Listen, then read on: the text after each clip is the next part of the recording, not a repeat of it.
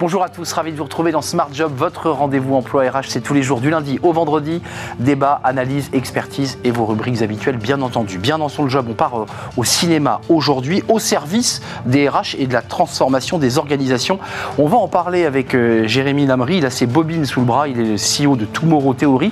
Et ils ont fait un film, oui, un film pour parler au RH et euh, peut-être transformer les, organisations. Smart Philo, sujet sérieux, la violence ou les violences en entreprise fera le point avec Thibaut Brière. Il est conseiller en management et philosophe. Il est notre invité. Puis le cercle RH, alors qu'on n'a jamais autant parlé d'augmenter le temps de travail, eh bien on accueille Olivier Babot. Vous le connaissez, il est président fondateur du think tank euh, Institut Sapiens et auteur de La tyrannie du divertissement chez Bûcher-Chastel. Et il nous parle eh bien d'une manière très historique d'ailleurs, eh bien du divertissement, du loisir, de la culture euh, qui n'a jamais pris autant de place dans nos sociétés. Il sera notre invité dans un grand entretien. Et puis dans fenêtre sur l'emploi.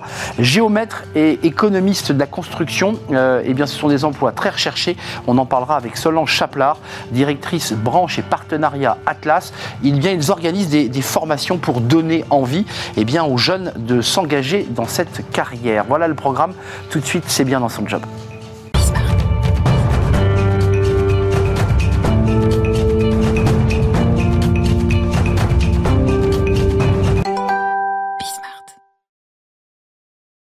Bien dans son job, on va parler euh, aujourd'hui cinéma. Alors vous allez me dire, mais quel est le rapport entre les RH et le cinéma? Mais il y en a un, et on va en parler avec Jérémy Lamry. Bonjour Jérémy. Bonjour On est très heureux de vous accueillir régulièrement sur ce plateau. Vous êtes le CEO de Tomorrow Theory.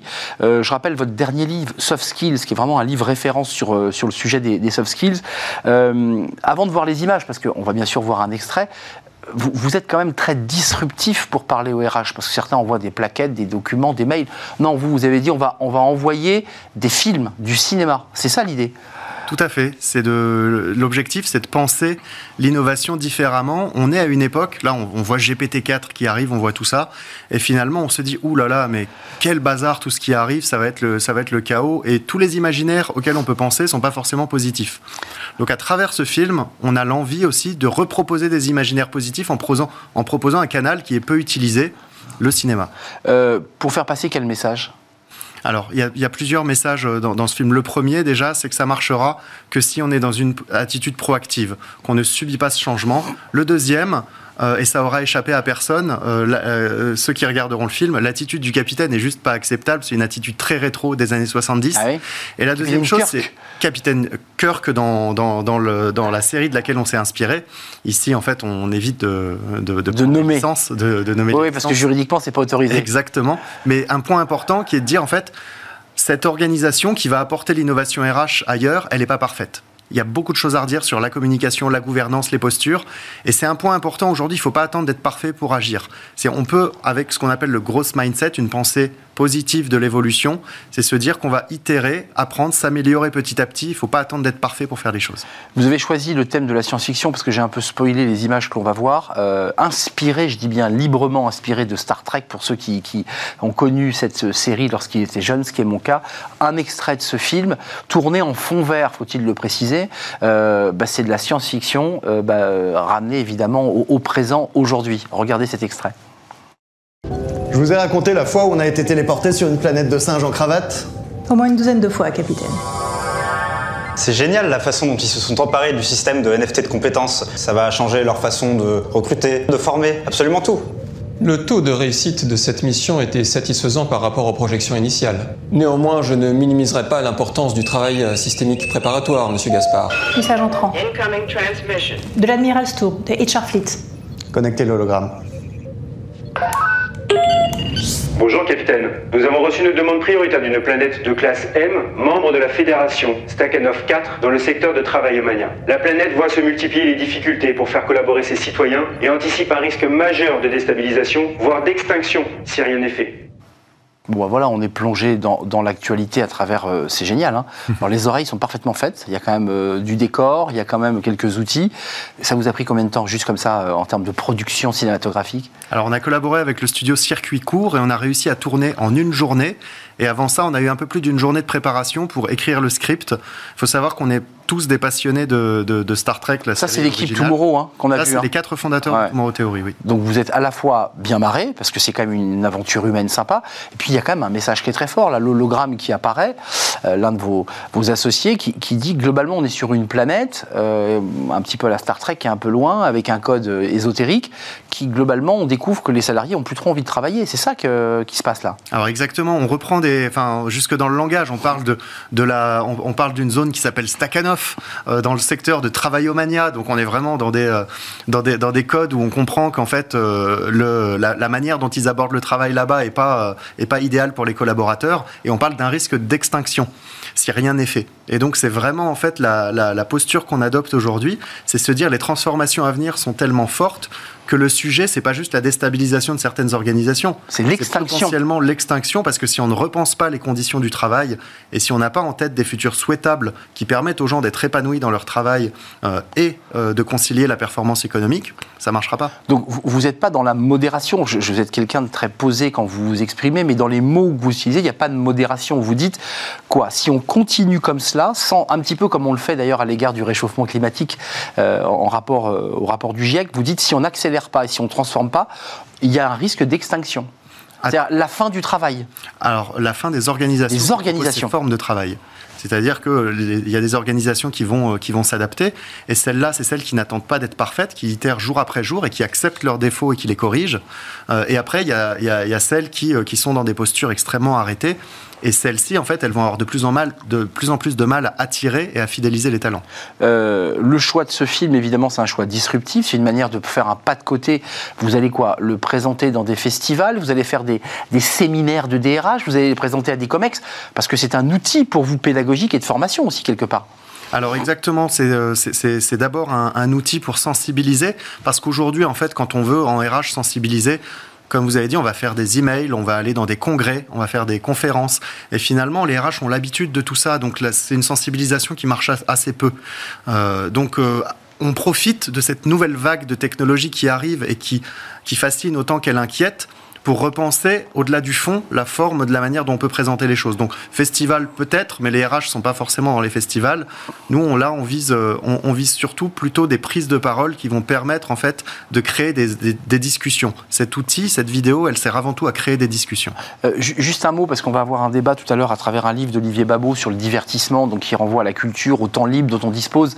Il euh, y, a ce rapport de force, là, en ce moment, entre le travail, puisque c'est le débat d'actualité, il faut travailler plus pour que notre société continue à créer de la richesse, puis une partie des Français, voire même une grande partie, qui disent nous on veut pas travailler plus.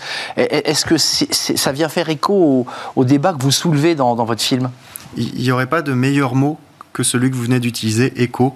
Ce projet s'appelle le projet Explorer. Le prochain projet s'appelle le projet Echo. Et tout ça, ça fait référence en fait à euh, une réflexion qu'on a en ce moment qui va paraître dans notre prochain livre le 15 juin sur comment travailler à l'ère des IA génératives, où on explique un petit peu la théorie euh, du déversement.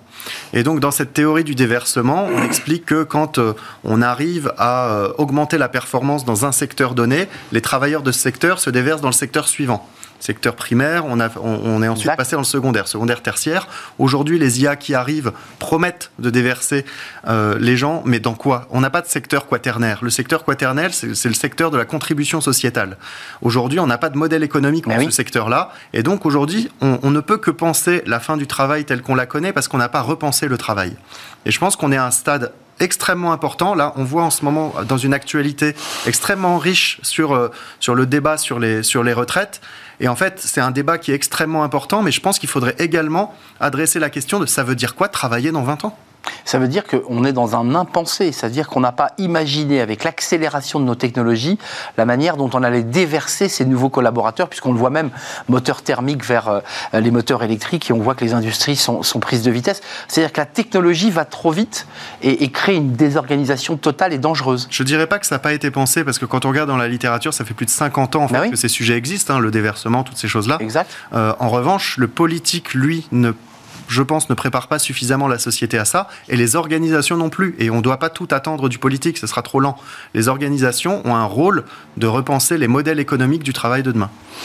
Merci Jérémy Namry. À suivre évidemment avec ce prochain livre que vous allez sortir et ce film que vous pourrez, j'imagine, voir sur le, site de, Tomorrow, j'imagine, euh, à découvrir parce que c'est quand même sympa de, de, revisiter cette série, puis de voir en si peu de temps finalement la qualité que vous avez réussi à produire et faire des choses sérieuses sans se prendre au sérieux. C'est dans ce film, on accepte d'être parfois des caricatures, de ne pas être parfait, et l'objectif, c'est de se dire, ça ne nous empêche pas d'avancer et de nous améliorer. Notamment votre associé qui a accepté d'être le, le, je ne sais plus comment il s'appelle. Spock, mais ça, c'était un rêve d'enfant. C'était un rêve d'enfant pour lui, bah, donc il assume totalement ce, choix. Merci Jérémy Lamry d'être venu nous, nous rendre visite, CEO de Tomorrow Theory. Euh, on tourne une page, on s'intéresse euh, dans Smart Philo à un sujet autour de la violence, des violences en entreprise, et on en parle avec Thibaut Brière.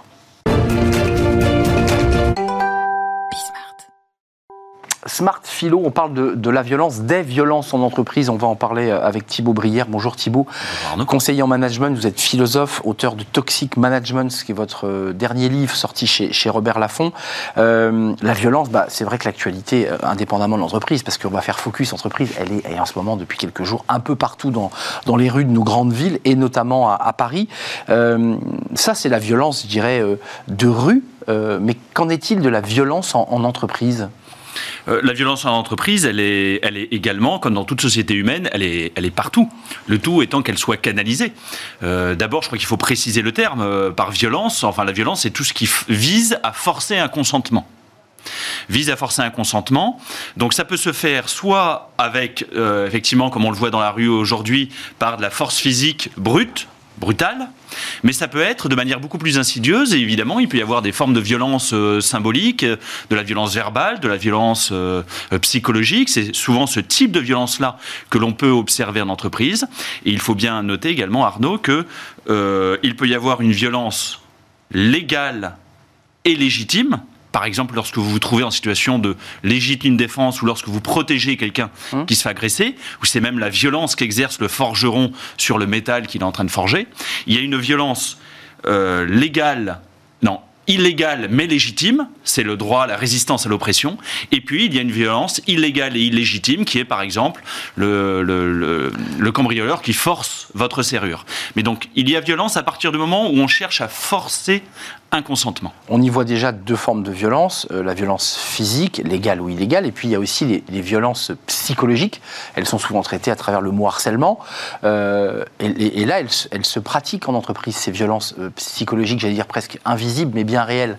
Oui, oui, évidemment. La, violence en entreprise, elle est essentiellement d'ordre invisible. Verbal Oui, verbal. Il est assez rare, si je puis dire, qu'on s'empoigne physiquement l'entreprise. Mmh. assez rare qu'on enferme des DRH dans, mmh. leur, dans leur bureau. On espère en tout cas fait divers euh, terrible de, cet homme qui a tué des DRH, hein, rappelons-le, euh, récemment, hein. il, y a, un an. Donc c'est une violence euh, où une personne a trouvé la mort. Donc, mais ça, ce sont heureusement, heureusement de grandes exceptions, mais la plupart du temps, effectivement, c'est une violence d'ordre symbolique qui s'exerce.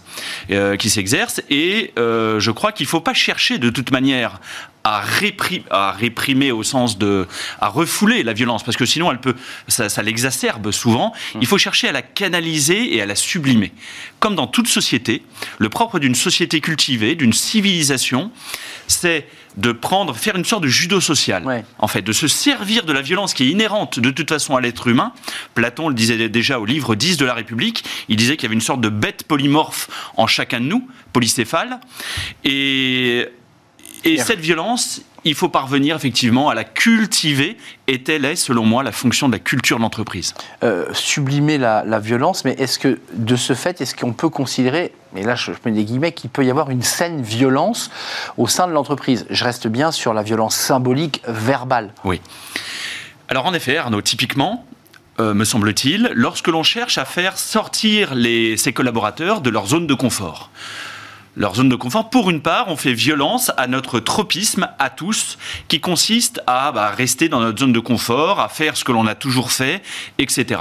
Et c'est pour une part nous faire violence, euh, lorsque euh, des managers nous disent bah tiens euh, allez voir autre chose, allez découvrir, explorer des de nouveaux endroits. Et soi-même d'ailleurs on se fait régulièrement violence. Il faut se faire violence pour chercher un nouvel emploi, pour aller vers des territoires inconnus en termes de business. On a besoin de se, de se bouger. Quand vous utilisez ce mot pour terminer, on se fait violence, ça renvoie quand même à l'idée d'une certaine souffrance, d'une forme d'aliénation, d'une douleur quand même. Oui. C'est un mot lourd quand même. Hein, euh. C'est le mot travail. Il ne faut pas se, cacher. De toute façon, le mot, le mot travail est une force de violence que l'on exerce ce soir un effort. Hum. Et l'effort, eh bien, c'est une violence que l'on fait à sa nature qui tend, euh, qui tend à, spontanément, à naturellement, une forme d'endormissement, d'assoupissement. Le mot tripalium, hein, qui, qui c'est ça. Hein, oui, c'est ça. L'étymologie du mot, voilà, tripalium, un instrument de torture romain. Dans, dans le travail, il y a quelque chose. Euh, il y a quelque chose qui nous incite à nous dépasser, qui ne nous laisse pas là où on est, et c'est en cela que c'est éminemment sain, le travail, c'est que c'est un effort de dépassement de soi. Et donc une certaine violence qu'on impose à son corps. Que l'on s'impose. Que l'on s'impose. Et parfois on demande au groupe ou à un manager de nous aider à nous dépasser, et ça c'est la saine violence. Euh, que j'encouragerais euh, violemment. Violemment et avec passion. Merci Thibaut Brière de nous avoir rendu visite, conseiller en management, philosophe et auteur de Toxic Management. Merci pour cette, euh, regard, ce regard sur, sur les violences. on fait une pause et on va s'intéresser alors, à un sujet qui est au cœur de l'actualité, en creux, puisqu'on parle beaucoup de travailler plus longtemps. Là, on va accueillir Olivier Babot. Il est économiste, vous le connaissez, mais auteur d'un livre passionnant où il nous parle du divertissement. Au moment où on nous demande de travailler plus, eh bien, il porte une analyse historique, sociologique, économique sur le divertissement, société du loisir, société du, du spectacle, comme aurait dit Debord. C'est juste après, et c'est dans le cercle RH.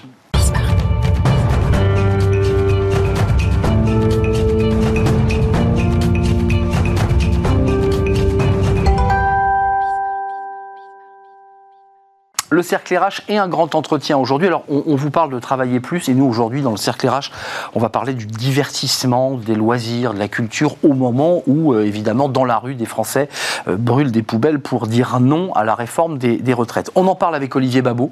Bonjour Olivier. Bonjour. Ravi de vous accueillir. Euh, c'est votre livre. Alors, vous êtes économiste, président fondateur de l'Institut Sapiens, et vous sortez un livre qui est passionnant, La tyrannie du divertissement. Ne laissez pas les loisirs gâcher votre vie et celle de vos enfants. C'est chez Bûcher-Chastel. Avant de nous plonger dans ce livre, parce que le divertissement occupe une grande part de nos vies, les Français travaillent moins que certains autres pays, je pense au Portugal que, que vous citez notamment. Comment vous, comment vous regardez ce qui se passe en ce moment euh, dans les rues des grandes villes, euh, à travers des syndicats, à travers des mouvements spontanés qui disent non à la réforme des retraites? Est-ce que ça fait écho à l'analyse que vous portez dans votre livre? Bah, Alors totalement. Il se trouve que le livre, j'ai commencé à l'écrire il y a Il y a deux ans, un peu plus. Euh, évidemment, c'était pas encore le sujet des retraites qui se posait vraiment, même si ça existait, mais on n'avait pas mis, fait le lien avec, avec le temps libre. Or, c'est exactement la vérification peut-être de, de ce qui sera dans le livre, qui est qu'aujourd'hui, le loisir est devenu le sens même de la vie. Et dans euh, l'arbitrage travail-loisir, alors on n'a pas envie de renoncer trop à du pouvoir d'achat, mais en réalité, on ne veut pas renoncer à une heure de loisir pour une heure de travail, en fait. Euh, c'est ça qui est assez frappant dans les, dans les débats actuels. Euh, il faut toujours avoir plus de loisirs sans poser la question de la façon dont on les occupe. Euh, vous, l'économiste, là je parle à l'économiste, puis on va revenir sur ce livre qui est très très riche sur le plan historique, parce que vous avez fait un boulot de dingue pour nous raconter les sociétés primitives, enfin on y apprend plein de mm. choses, au-delà du regard de l'économiste. Euh, concrètement, leurs revendications semblent justes, elles sonnent justes, ou vous semblez, vous, à travers les chiffres de l'économie, qu'elles sont un peu décalées euh, ces revendications? En fait, moi, je suis partagé entre le regard du, le regard du sociologue. Oui, c'est ça. C'est d'être quand même, euh, qui dit oui, le travail est sorti de notre vie. Pour beaucoup de gens, le travail est cette partie aliénante qu'il faut pouvoir euh, abandonner le plus vite possible.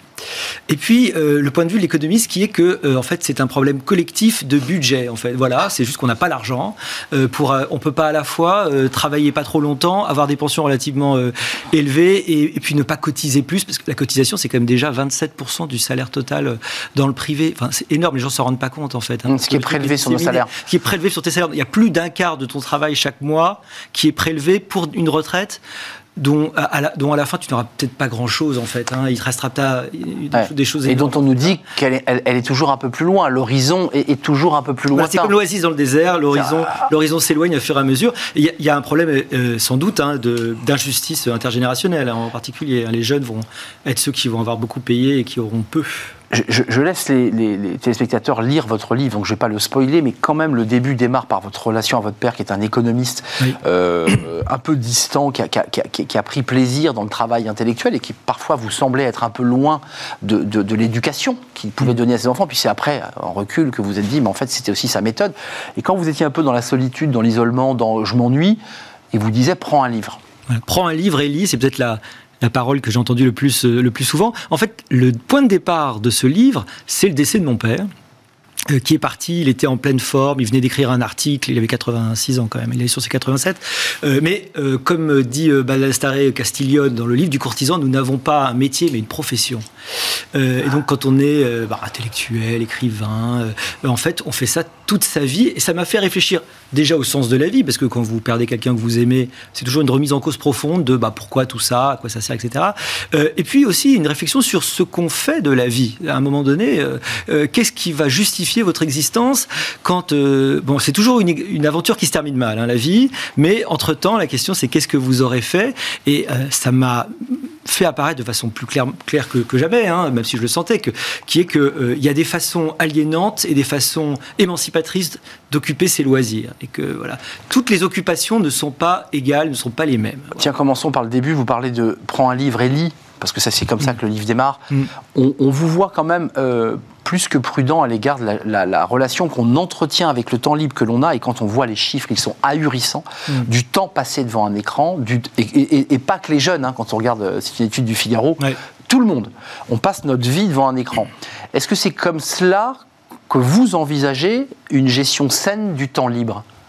Je crois vraiment que les écrans ont trop de place. Mais alors, je sais, tout de suite, ça fait réel, et oui, ça et fait oui. conservateur, oh là là, le livre papier, c'est nul, c'est has-been. Euh, moi, je crois, comme pour tout, que le problème, c'est un problème d'équilibre. D'ailleurs, je ne je ne critique pas le divertissement, je critique la tyrannie du divertissement, le fait qu'il ait pris trop de place. Il faut plein de moments de divertissement. Les écrans peuvent aussi permettre d'ailleurs d'apprendre des choses, euh, de se mettre en relation vraiment. Il y a, c'est des leviers dont on peut se passer aujourd'hui. On ne va pas débrancher ça.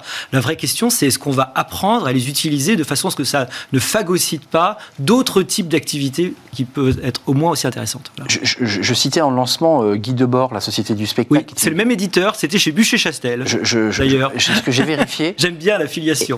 je m'autorise qu'il y avait quand même euh, des relents marxistes dans les positions qu'il prenait, c'est que globalement, il disait le divertissement, le spectacle, le cinéma, c'est une manière de détourner l'individu de sa propre conscience, de son être propre, et que ce divertissement permanent sur les écrans le détournait de sa propre vie. Mm.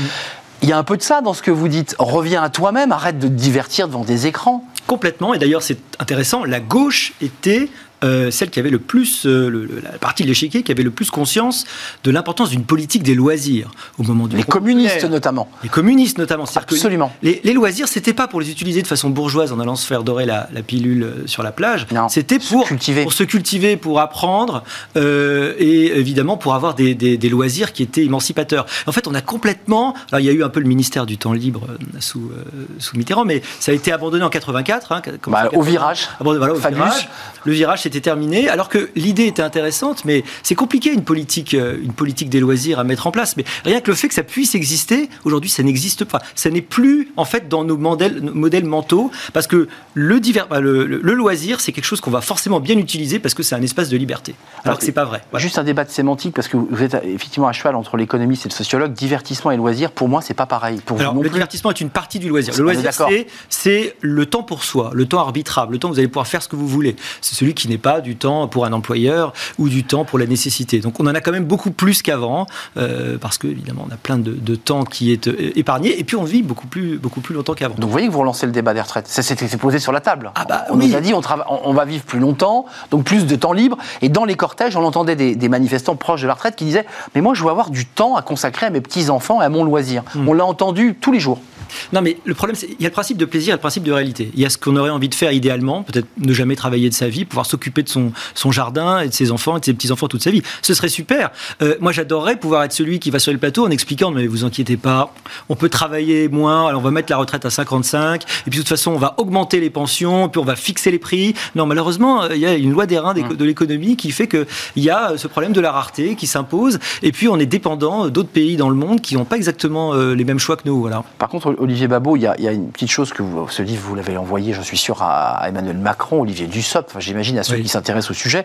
Moi, je lis quand même que les peuplades primitives, et vous donnez des détails très précis, il faut vraiment lire ces parties-là, elles sont passionnantes, ne, ne, faisaient pas du travail la règle, et que lorsqu'elles travaillaient, eh ben, elle prenait des pauses tranquilles euh, et qui avait pas finalement une forme de productivité et d'excitation comme on peut être aujourd'hui des salariés en burn-out qui peuvent plus. Mm. C'est incroyable ça. Oui, c'est une belle leçon d'ailleurs d'essayer de, comprendre comment fonctionnaient ces sociétés primitives ou premières, comme on veut les appeler, où on se rend compte qu'on travaillait, c'était la semaine des deux jours en gros, on travaillait trois, peut-être quatre heures par jour, c'est-à-dire au sens où on allait chasser, euh, mais en fait on, dormait beaucoup dans la journée. Euh. La vie des chasseurs-cueilleurs, quand on était un groupe d'une centaine de personnes et qu'on se déplaçait souvent, c'était une vie en fait assez indolente où on était en permanence en collectivité quelque part, c'est un petit peu ça qu'on est en train de retrouver dans une vie où, en fait, euh, l'activité euh, professionnelle aujourd'hui euh, n'occupe que 10 à 15 hein, d'une vie, parce qu'on vit beaucoup plus longtemps. 10 à 15 bon, voilà, donc ça veut dire qu'il reste quand même,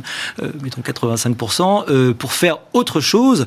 Ah, il y, a, des tâches contraintes, enfin c'est déjà c'est extraordinaire. On est en train de retrouver un peu ça, comme si la parenthèse de 10 000 ans se refermer, parenthèse ouverte avec le néolithique. Ouais, c'est ça. On, on commence à tailler du silex et ensuite on fabrique des voitures dans des usines. Vous dites un truc très, très. Exactement. D'une justesse absolue c'est on rase les usines Renault Billancourt 92 de mémoire.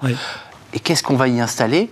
Un, lieu de loisirs et de culture, ce grand auditorium qui est posé sur ça raconte tellement d'une société, ça, je trouve. Et c'est vrai. Alors, c'est Fourquet et son co-auteur Cassely, c'est ça, je crois Absolument. dans le dernier livre, qui, qui remarque qu'à 12 jours d'intervalle, on ferme Billancourt, on ouvre Euro Disney.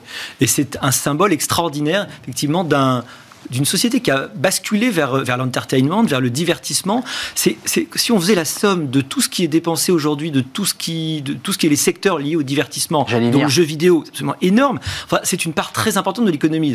C'est quand même la première fois dans l'histoire de l'humanité qu'une part de l'industrie, de l'activité humaine est totalement vouée à faire passer le temps.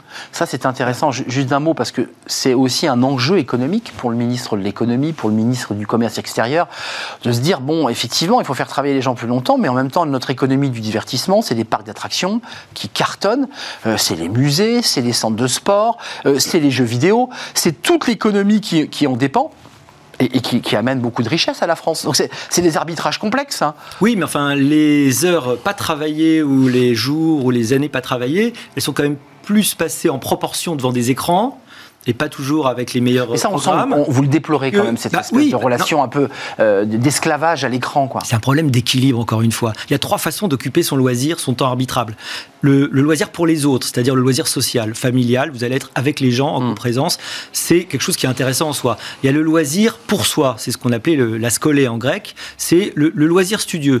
Chez les latins, ça a donné osium, et par opposition au neg osium, le non-loisir, le négoce, mm. ou le business, le fait d'être occupé. Pour un latin, c'était l'horreur absolue, il fallait ne pas être occupé, parce que quand vous étiez un noble latin, vous aviez des esclaves qui faisaient le boulot pour vous, et vous, vous pouviez, vous, vous cultiver, cultiver les humanitas qui font de vous vraiment un être humain, comme le dit, comme le dit Cicéron. Puis le dernier, c'est évidemment le loisir hors de vous, le loisir qui vous aliène. C'est ce que j'appelle le divertissement, évidemment, en clin d'œil et en, allusion à Pascal. Mais euh, pour aller au bout de notre histoire, on avait un invité tout à l'heure qui nous disait on n'a pas réfléchi à l'ère quaternaire, on a bien réfléchi à l'ère primaire, euh, secondaire, l'ère tertiaire, l'ère numérique, mais le monde d'après, on ne l'a pas encore tout à fait envisagé. Et à travers ce livre, c'est ça que vous êtes en train d'essayer de dessiner, c'est le monde d'après aussi, en s'inspirant de notre histoire.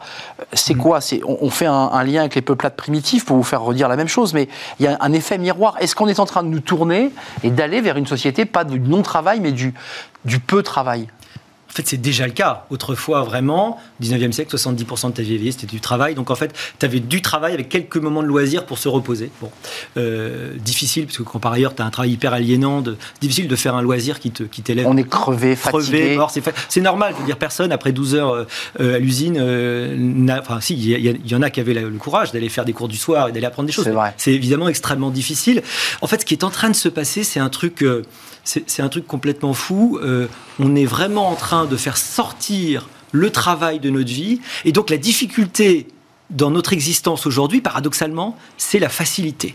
La facilité d'accès à tout ce qui peut nous divertir, à tout ce qui peut nous amuser, la facilité d'accès à des outils qui nous rendent passifs. Parce que c'est ça, en fait, la vraie opposition. Passivité euh, contre activité. Quel danger euh, On oppose loisir et travail, c'est-à-dire, en fait, euh, activité rémunérée et non rémunérée. Mais en fait, il faut opposer, évidemment, activité qui émancipe et activité qui aliène. On est et notre grand problème aujourd'hui, c'est la facilité du monde qui fait qu'on va être encouragé bah, à faire le moins d'efforts possible.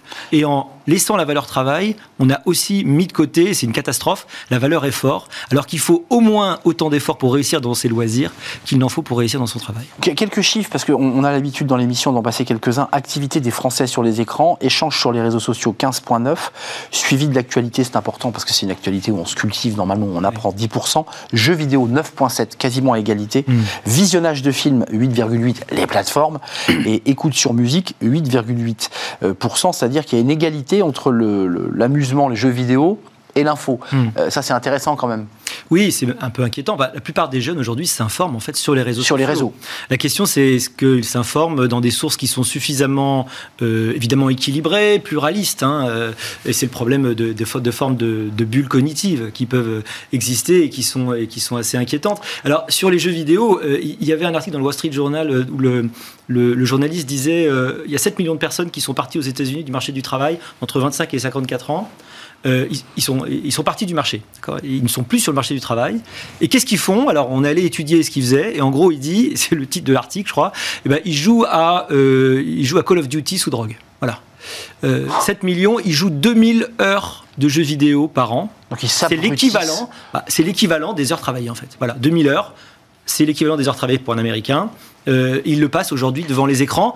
Euh, évidemment, il y a des, il faut dire, il y a des jeux vidéo intelligents, il y a des jeux vidéo éducatifs, des trucs qui vous font progresser. et puis, il y a des jeux vidéo qui sont quand même beaucoup moins intéressants. Encore une fois, c'est un problème de dosage et d'hierarchisation dans le type d'activité. Voilà. Et de déboucher que l'on donne à sa vie, parce que quand on n'a plus le travail euh, pour y trouver une forme de dignité, on, on le bascule vers une autre activité. C'est-à-dire que chaque être humain a besoin de trouver un sens à sa vie c'est plus le travail, vous nous dites aujourd'hui c'est le loisir. C'est-à-dire qu'un sens de sa vie, c'est d'aller au parc d'attractions et de le sanctuariser comme presque on va à la messe le dimanche. Mm. Ce que vous l'évoquez, hein, Dieu est mort, vive le Prozac, euh, tout a disparu. quoi. Dans un monde où on ne croit plus en Dieu, où il n'y a plus de religion, il n'y a plus de grand récit, le grand récit aujourd'hui, c'est celui de se faire plaisir. Voilà. Le seul récit dominant, présent maintenant, c'est profite. Euh, voilà, c'est une sorte de carpe diem qui est aussi une forme de sagesse euh, ancienne. Hein. Profiter du jour, Vie le moment, ne pas en permanence être projeté dans le lendemain. Donc c'est tout à fait euh, c'est tout à fait respectable. Hein. Justement, moi mon problème c'est pas oh mon dieu on a trop de loisirs, faut travailler plus. Surtout pas. C'est très bien. C'est comment trouver l'équilibre. En fait c'est hyper dur parce que la liberté c'est hyper difficile parce que ça t'oblige à choisir et des choix il y en a plein à faire et c'est des choix où personne va te prendre par la main. Jusque là nos existences jusqu'à il y a il y a 70 ans nos existences étaient dictées par la nécessité. Exact. Il y avait très peu de possibilités d'être excessif puisque finalement il y avait euh, l'argent qui te manquait, il y avait les possibilités qui te manquaient de, de temps libre, il fallait bosser, il fallait et, donc, euh, vous étiez en fait assez protégé par le monde de nos propres euh, dérives. Et en fait, aujourd'hui, c'est ça. Nous sommes face à nos propres capacités à devenir dépendants d'à peu près tout, en particulier. Euh, et, de vivre les affres de l'angoisse, parce que la liberté est parfois vécue pour beaucoup comme un fardeau. Hein. Il faut quand même pas le perdre de vue. La, liberté, c'est difficile, en fait. Il faut la gérer, cette liberté. D'autant qu'on n'a pas, on n'est pas toujours élevé dans l'apprentissage de cette liberté, Bien sûr. paradoxalement. Hein. Et, et, vous, Olivier Babot, avant de vous poser ma dernière question, comment vous l'occupez, votre temps libre, en écrivant des livres qui vous prennent deux ans et en faisant des recherches incroyables? Parce que finalement, c'est en marchant un peu sur les traces de votre papa que, euh, que vous écrivez ce livre. Alors lui était vraiment économiste, euh, j'ai jamais réussi à comprendre euh, les articles. À ce point-là Oui, il avait beaucoup de mal à écrire de façon... Euh, compréhensible pour les gens. Donc moi j'ai toujours essayé de faire le prendre le contre la vulgarisation du universitaire. Je trouve que c'est très important vulgariser, mais au sens vraiment positif, noble, bien sûr, hein, de, de, passage, de transmission. Et, c'est vraiment ça que c'est vraiment ça que j'essaye de faire, évidemment. Avant de nous quitter, vous dites à la mi 20e siècle, le travail n'est plus à la mode. Qu'est-ce qui fait, alors qu'on est en pleine reconstruction, qu'il faut créer, euh, produire, nourrir Qu'est-ce qui fait que le travail n'est plus à la mode? Est-ce qu'il y a le, phénomène 68 Est-ce qu'il y a une remise en question de ce rapport à nos parents? Est-ce qu'il y a cet enjeu politique-là? On voit bien Debord, Bourdieu, vous le citez mmh, euh, longuement dans votre mmh. livre. Euh, il y, a de ça? Il y a un rapport politique au travail, d'aliénation et donc de se libérer de ça? En fait, le problème est toujours celui du sens de l'existence. À partir des 30 Glorieuses, les gens ont accepté de faire beaucoup euh, d'heures supplémentaires. Euh, dans l'arbitrage travail-loisir, c'était en faveur du travail. Pourquoi? Parce que du coup, on pouvait se payer les fruits de la croissance. C'était un accès à des conforts complètement fous. Je veux dire, les gens, ils, habitaient dans des maisons en terre battue quand même, hein, euh, où le salon c'était en terre battue. Ben, les salles de bain, c'est des trucs, c'est tout récent. Il faut ouvrir les yeux sur la rapidité avec laquelle on a gagné dans un, un, confort qu'on estime aujourd'hui être un droit. Mais c'est extraordinaire et il faut s'en féliciter. à partir de 68, 68 c'est la première génération des gens qui étaient nés, qui n'avaient pas connu la guerre. Hein. C'est ça, en fait. Hein. c'est mm. longtemps après. Hein. Euh, à partir de 68, on a commencé évidemment à avoir une espèce de lassitude de la consommation, la consommation de masse. Et aujourd'hui, je pense qu'on est arrivé au début du 21e siècle à un autre point, c'est-à-dire que la consommation de masse ne, ne sert plus de sens, elle ne donne plus de sens. On se rend compte qu'elle est quand même relativement vide, donc une sorte de course euh, à l'abîme, euh, dans, la, dans la vacuité hein, dans la, de la consommation. Et en même temps, on n'est pas prêt à y renoncer, attention, hein, on n'est pas prêt à Mmh. vivre. euh, On lâche pas le téléphone euh, quand même. hein. Non, non, on lâche pas le téléphone, ni le grand écran, ni les petits voyages, ni etc. En revanche, l'idée maintenant, c'est vraiment qu'on est dans une forme d'hédonisme. Hédonisme qui, pour moi, est- n'est pas mauvais en lui-même, s'il est bien compris, c'est-à-dire que c'est le vrai plaisir, le bon plaisir à prendre et à, à savoir cultiver. Moi, par exemple, vous faites d'un instrument de musique, vous avez mille plaisirs à distance, et ça vous permet d'avoir accès à une qualité quand même, à une sophistication de plaisir qui n'a absolument rien à voir. Donc moi, mon principe, c'est vraiment pas chrétien, mais antique. Il faut euh, discipliner le, le plaisir pour le maximiser, non pas parce que le plaisir est mauvais, si vous voulez. Et grâce à l'outil Internet, faut-il le dire, parce qu'on peut avoir des tutos d'excellente qualité. De tout, surtout, qui vous tout apprendre. qui est un, un outil formidable, sauf qu'il faut savoir trouver le bon dosage. Ouais. Euh, livre à lire, euh, et en plus c'est un livre passionnant parce qu'avec un gros travail de recherche, je parle à votre place, mais je pense que vous avez fait un gros travail de recherche pour euh, nous nourrir euh, et puis prendre le temps, euh, dans les moments de loisirs, de, livre, de lire le livre d'Olivier Babot. La tyrannie du divertissement, ne laissez pas les loisirs gâcher votre vie et celle de vos enfants, Bûcher-Chastel, comme le livre de Debord, euh, me semble-t-il, qui avait été réimprimé chez Gallimard. peut-être. me semble Initialement, il était bien chez- il était chez Buchet, et, et qui a été ensuite re- replacé dans la, Ouais. la, la- la blanche de, de-. Gallimard. Merci Olivier Babot de nous Merci avoir beaucoup. rendu visite. C'est un vrai plaisir. On tourne une page, on quitte le divertissement et on va parler des géomètres. Bah oui, c'est un métier très recherché et on en manque. On en parle dans Fenêtre sur l'emploi.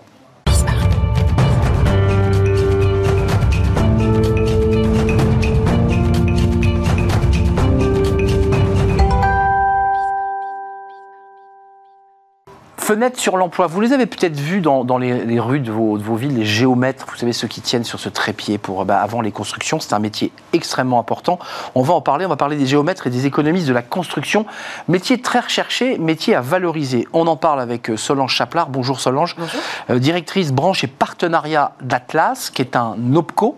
Exactement. partie des 11 OPCO euh, qui vont accompagner et qui accompagnent bah, les, les métiers.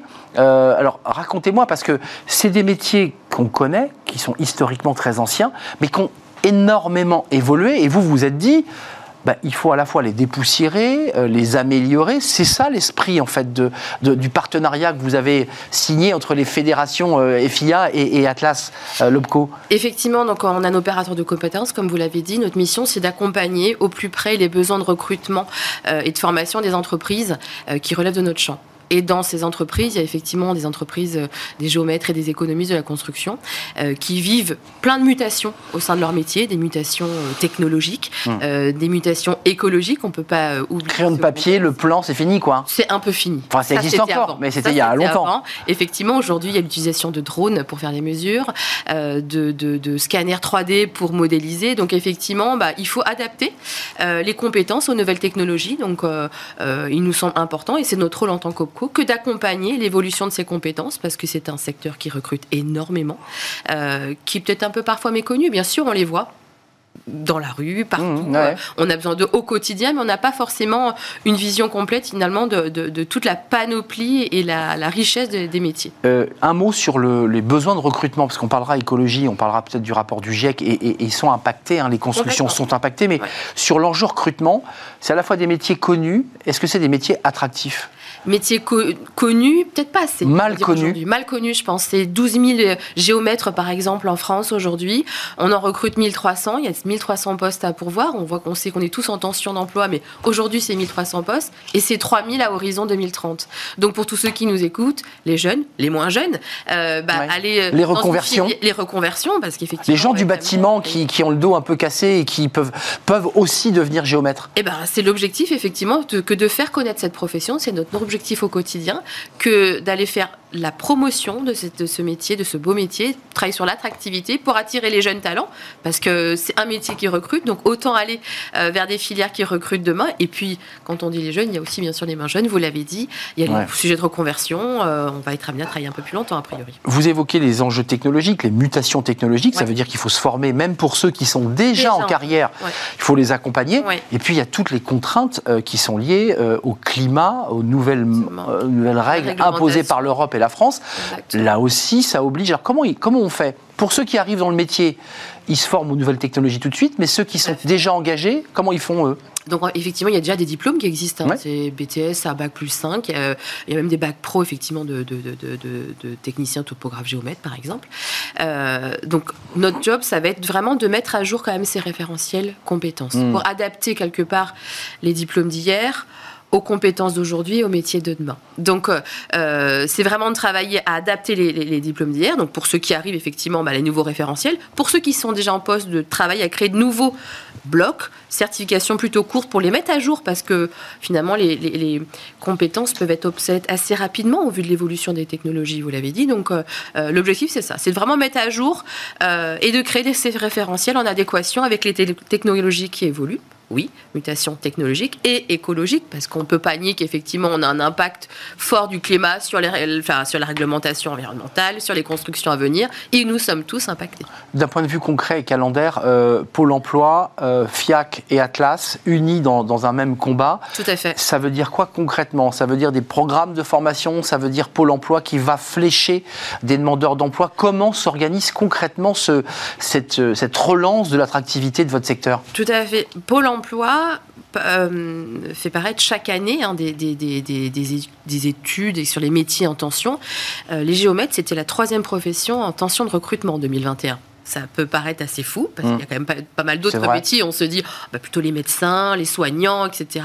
Et eh ben il y a les géomètres en troisième position. Donc effectivement, on travaille avec Pôle emploi au quotidien sur des actions pour former les demandeurs d'emploi sur les bassins territoriaux, parce qu'on a besoin de géomètres partout en France. C'est l'avantage aussi. On recrute partout, sur tous les secteurs géographiques. On n'y coupe pas, vous dites un beau métier, ça reste quand même malgré tout un métier. Il faut quand même prendre des mesures. Parler du bac pro pour ceux qui sont les géomètres techniciens, je pense que c'est deux dont on parle, euh, qui ont le trépied, la bulle, et on va calculer, voir les niveaux. C'est bien ça. Hein exactement. Ça, c'est la base. C'est la base. Et ensuite, vous avez, les... géomètres experts qui sont, eux, le garant de toutes les mesures quand toutes les constructions que l'on fait, que ce soit, qu'on le soit individuel, particulier, euh, quand les bâtiments que l'on construit pour la ville. Il y a toujours un géomètre Il y a toujours des géomètres qui sont là pour prendre les mesures et les certifier. C'est le rôle du géomètre expert.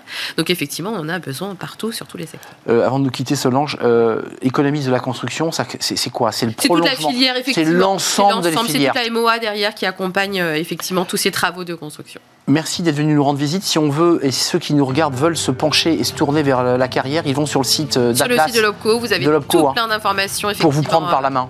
Exactement. Et enclencher des formations peut-être pour un nouveau métier, une nouvelle passion.